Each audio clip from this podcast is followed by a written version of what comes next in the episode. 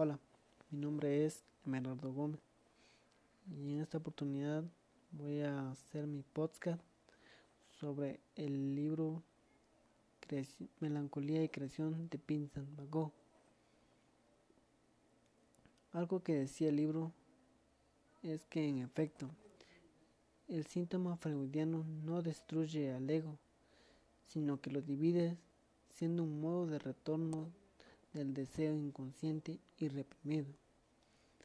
El egoísmo se configura más bien como un producto de la voluntad del sujeto y como tal no abre ninguna división, sino que se convierte en una cifra metafórico y simbólica del retorno de lo reprimido y que funciona como un corredor de la división subjetiva. El libro también decía que la práctica joicena de la escritura no produce sentido y que tampoco era una alternativa imaginaria a la facticidad fea de lo real, sino que era una actividad maquínica decididamente más allá del registro imaginario y simbólico del sentido.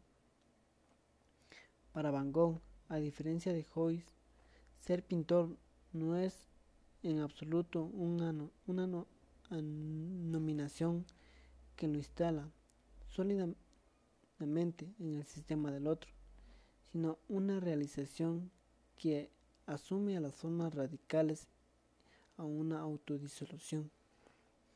Y en efecto, para Van Gogh en ningún lugar hay un sitio para su vida y la necesidad de eclipsarse prevalece sobre aquella de realizar su propia afirmación egoica.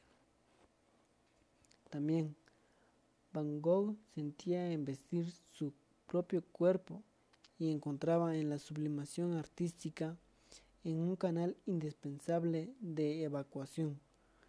La referencia a la existencia de una energía comprimida, vital y amenazante a la vez, que exigía una vía de descarga en su recurrente en todo su epistolario. También teníamos los zapatos que mencionaba la lectura es un tema incentente en la producción de Van Gogh. Él se dedicó a ello en diversas obras, y en todas estas los zapatos aparecen deslucidos, gastados, estropeados, en una palabra, abandonados. Los zapatos de Van Gogh nos mostrarían, en otras palabras, lo que queda de la cosa después de este proceso de expoliación. También teníamos que este tema decía que Van Gogh encontraba el potencial del color y lo que encontraba era una intensidad, un vértigo, una manifestación extrema de la fuerza de la naturaleza. La potencia del color es la potencia de la cosa misma.